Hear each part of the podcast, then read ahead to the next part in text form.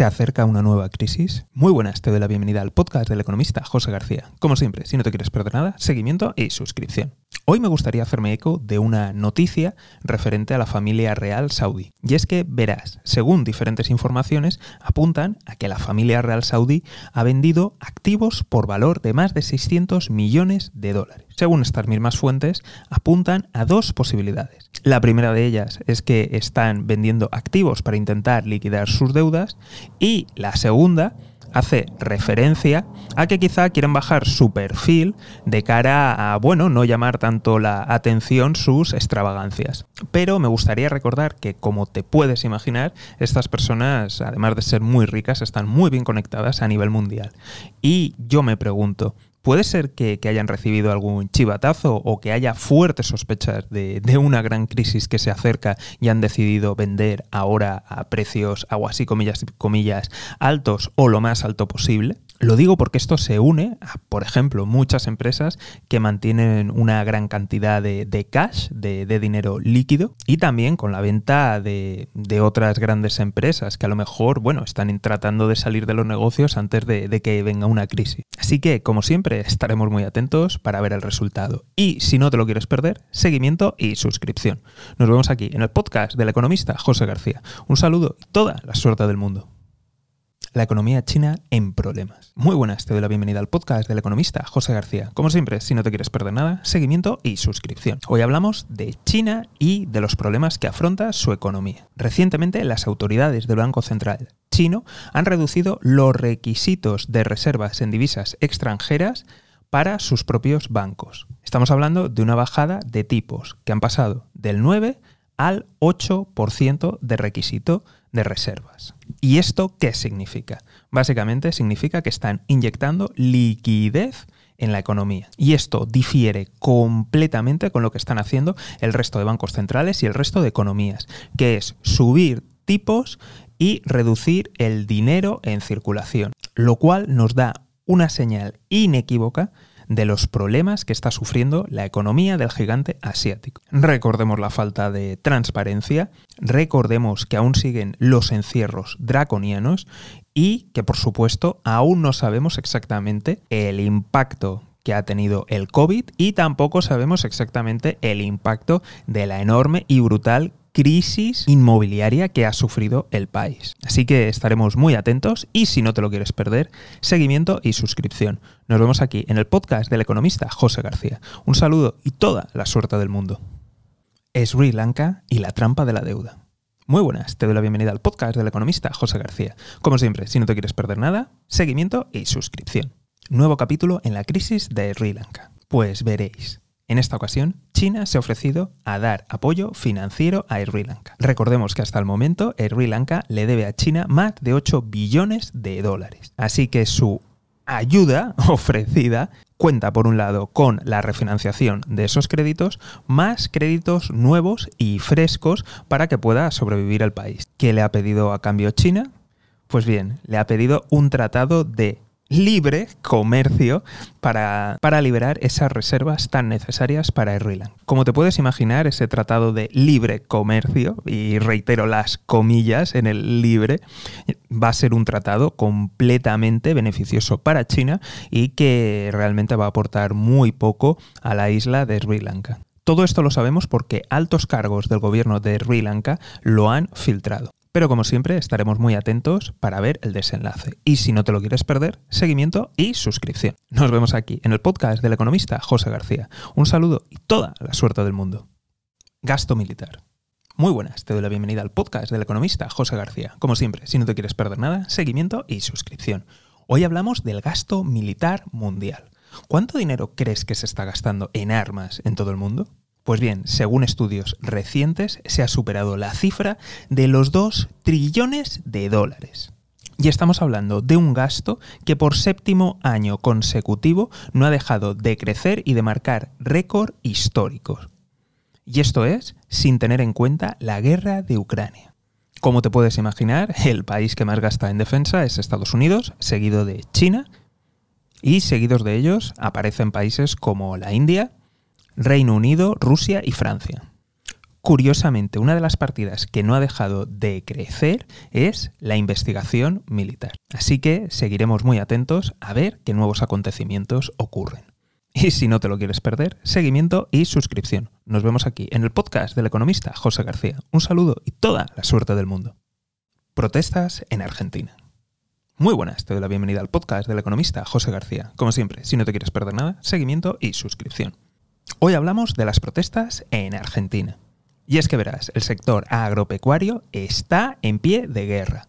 Y esto es debido a los impuestos y a las retenciones, que dificultan su labor exportadora. Estos son los principales argumentos del sector, pero no se nos tiene que olvidar que evidentemente la puntilla ha sido la subida de los precios de los carburantes. Y con todo ello se pone en riesgo el sector, uno de los sectores exportadores y que trae divisas a el país argentino. ¿Y qué dice el gobierno a todo esto? Pues ya sabéis, conspiraciones de la oposición que está liando la perdiz y que les está contando mentiras. Como siempre, estaremos muy atentos y veremos el desenlace. Si no te lo quieres perder, seguimiento y suscripción.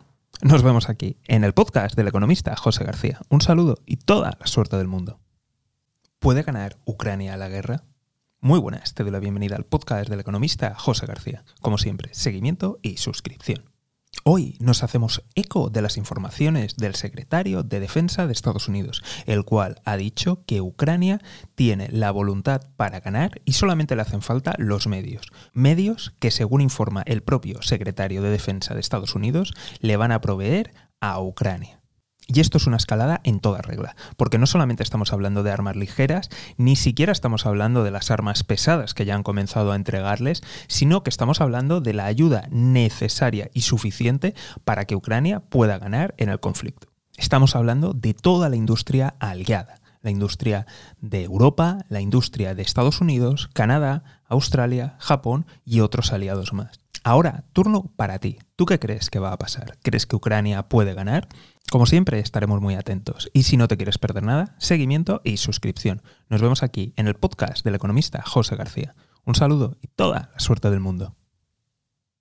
¿A quién beneficia que se alargue la guerra? ¿A Rusia o a Ucrania? Muy buenas, te doy la bienvenida al podcast del economista José García. Como siempre, si no te quieres perder nada, seguimiento y suscripción.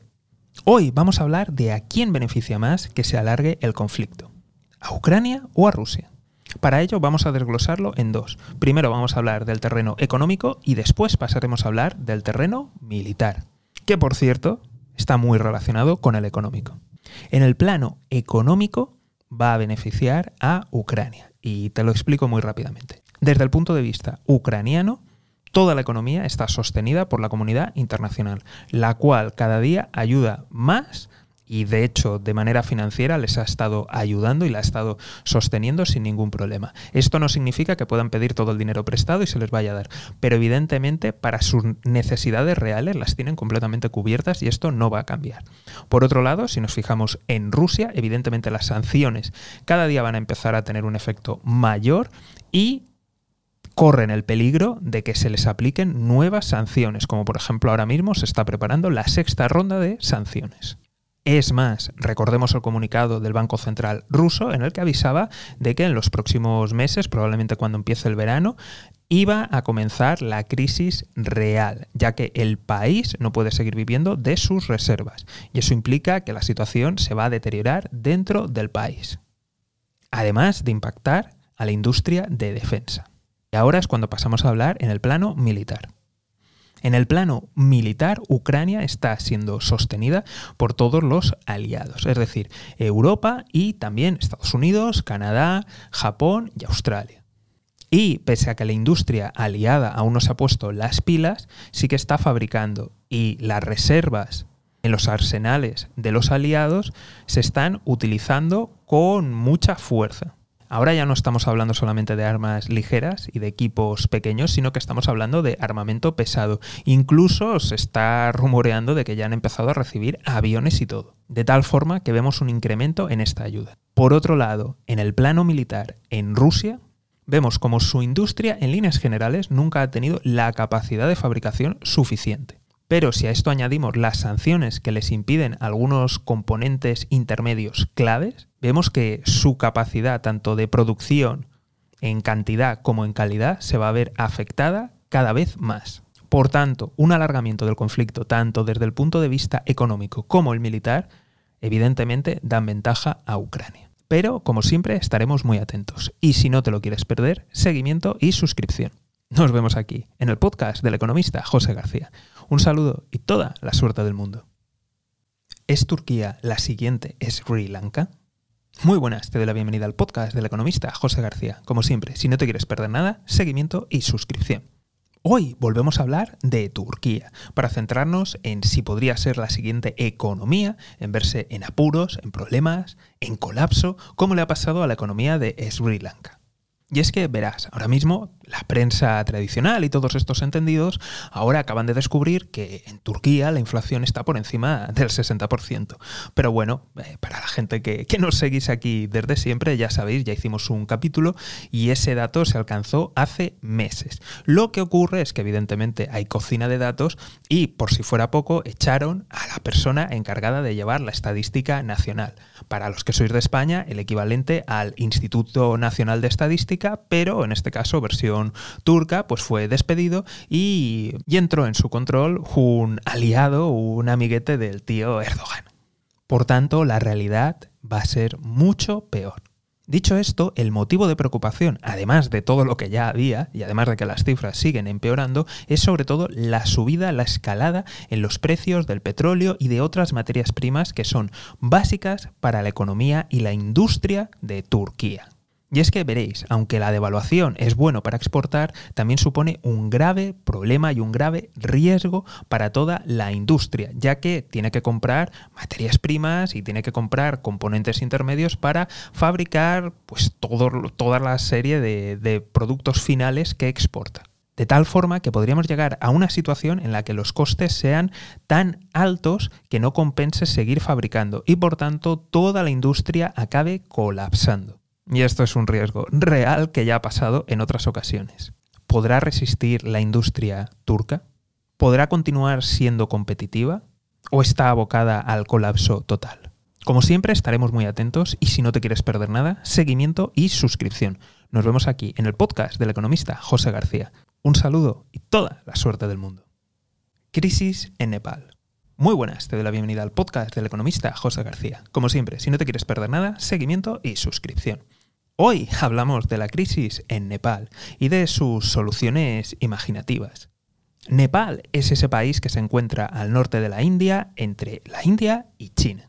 Y como recordarás, estuvimos hablando de Sri Lanka y también hemos estado hablando de otros países emergentes, por ejemplo Pakistán. Allí te comentamos pues que estas situaciones se iban a empezar a repetir por todo el mundo y vemos que las causas pues son compartidas. Así que vamos a estar muy atentos y de hecho te contamos aquí una noticia, pues yo creo que es bastante significativa y bastante interesante de estas soluciones imaginativas que están alrededor del mundo dándose para intentar contener la inflación y contener las crisis. En este caso nos estamos centrando en Nepal y en su idea feliz para solucionar el problema de la inflación y esta ha sido declarar pues dos días festivos. Normalmente allí eh, a lo largo de la semana hay un día festivo que es el sábado. Ya sé que en muchos de los países desde donde me estás oyendo es el domingo, pues ellos lo tenían el sábado y ahora lo que quieren es pues que ese día festivo a la semana ampliarlo a dos. Y de esta forma la gente pues bueno se mueve menos, consume menos y por tanto se reduce la inflación. Ya aquí, cada cual, pues bueno, ya sabrá si, si cree que esto va a funcionar o no. En cualquier caso, vamos a estar muy atentos aquí, así que si no te lo quieres perder, seguimiento y suscripción. Mientras, dar un aviso de que esto se está extendiendo. Hemos hablado de Sri Lanka, hemos hablado de Pakistán, hemos hablado de Turquía y sus ergonomics. Y parece que la lista continúa. Lo dicho, si no te lo quieres perder, seguimiento y suscripción. Nos vemos aquí en el podcast del economista José García. Un saludo y toda la suerte del mundo. Bajas rusas. Muy buenas, te doy la bienvenida al podcast del economista José García. Como siempre, si no te quieres perder nada, seguimiento y suscripción. Hoy hablamos del dato de las bajas rusas. ¿Cuál es ese dato? ¿Cuál es la realidad? Y como te puedes imaginar, como ocurre en cualquier guerra, la información siempre es la primera víctima. Pero en esta ocasión nos vamos a hacer eco de una información publicada por un medio muy cercano al Kremlin que fue borrada a las pocas horas. Según este portal, las bajas rusas ascendían a más de 20.000 soldados. Recordemos, más de 20.000 soldados. Concretamente, serían más de 13.000 muertos y más de 7.000 desaparecidos. Aquí incluiríamos desaparecidos, capturados o gente que ha desertado. También tenemos que recordar que aunque el ejército ruso es enorme, las unidades de primera línea, de vanguardia y que tienen experiencia militar, evidentemente no son tantas, reduciéndose mucho su número. Además, tenemos que tener en cuenta que evidentemente la mayoría de bajas se van a concentrar ahí, en las unidades de choque, de asalto. Por tanto, la pérdida de capacidades del ejército ruso ha sido enorme. Con lo que tenemos que estar muy atentos a lo que puede venir. Como siempre, si no te quieres perder nada, seguimiento y suscripción. Nos vemos aquí en el podcast del economista José García. Un saludo y toda la suerte del mundo. Turquía desafía a Rusia. Muy buenas, te doy la bienvenida al podcast del economista José García. Como siempre, si no te quieres perder nada, seguimiento y suscripción. Hoy hablamos del desafío turco a Rusia. Y es que, verás, como te hemos comentado, Turquía está realizando una operación militar especial en el norte de Siria y también en el norte de Irak. Una operación contra los kurdos. Y la última noticia que tenemos al respecto es que ha declarado el cierre de su espacio aéreo a toda aeronave rusa, rusa que se dirija a Siria, tanto militar como civil. Y esto, como ya hemos comentado en algún otro capítulo, supone un desafío a Rusia. Desafíos como los que se está encontrando, por ejemplo, en el Nagorno-Karabaj, donde Azerbaiyán también está avanzando posiciones, donde casualmente estaba el ejército ruso de interposición intentando garantizar la paz. Y como te puedes imaginar, Azerbaiyán está soportada, patrocinada o podríamos decirlo, ayudada fuertemente por el ejército turco. Con lo cual vemos como la esfera de influencia rusa se está debilitando, mientras, pues bueno, rivales estratégicos como Turquía van aprovechándolo para ir metiendo cuchara en, en el terreno anteriormente ganado por Rusia. ¿Qué ocurrirá? No lo sabemos, pero si no te lo quieres perder, seguimiento y suscripción. Nos vemos aquí, en el podcast del economista José García. Un saludo y toda la suerte del mundo. La alternativa rusa. Muy buenas, te doy la bienvenida al podcast del economista José García. Como siempre, si no te quieres perder nada, seguimiento y suscripción. Hoy hablamos de la alternativa rusa, y es que, verás, mucho se ha hablado de la posibilidad que tiene Rusia de utilizar armas nucleares tácticas. En esta ocasión me gustaría detenerme en otras posibilidades, en otras alternativas. Y la alternativa de la que te voy a hablar hoy es la alternativa de la declaración de guerra. ¿Qué supondría para Rusia poder declarar la guerra en Ucrania? En primer lugar, le permitiría movilizar muchísimas tropas, le permitiría además esos reservistas, esos conscriptos, movilizarlos y que entren en combate lo cual supone de facto utilizar su mayor peso demográfico. Pero por supuesto tiene sus contras y sus peros. Evidentemente, movilizar a gente, movilizar a chavales de 18 o 20 y pocos años para llevarlos a una guerra a luchar tiene un coste político altísimo. Pero si nos fijamos en la prensa rusa, estamos viendo un cambio de tendencia en el que, en fin, podemos apreciar un cambio de discurso, en el que ya no solamente se está hablando de una operación rápida, sino que además se está empezando ya a hablar de que no solamente luchamos en Ucrania por desnazificar, sino que además estamos luchando contra todo el aparato OTAN. Y eso significa que nos enfrentamos prácticamente contra el mundo entero. Así que, por tanto, se está empezando a vender, a preparar el terreno de lo que podría ser una posible movilización. Esto para el resto del mundo es malo, evidentemente, pero nos da una cierta esperanza y una cierta tranquilidad de que no va a pasar directamente a lo que sería el uso de armas nucleares tácticas. Como siempre, vamos a estar muy atentos y si no te lo quieres perder, seguimiento y suscripción. Nos vemos aquí en el podcast del economista José García. Un saludo y toda la suerte del mundo.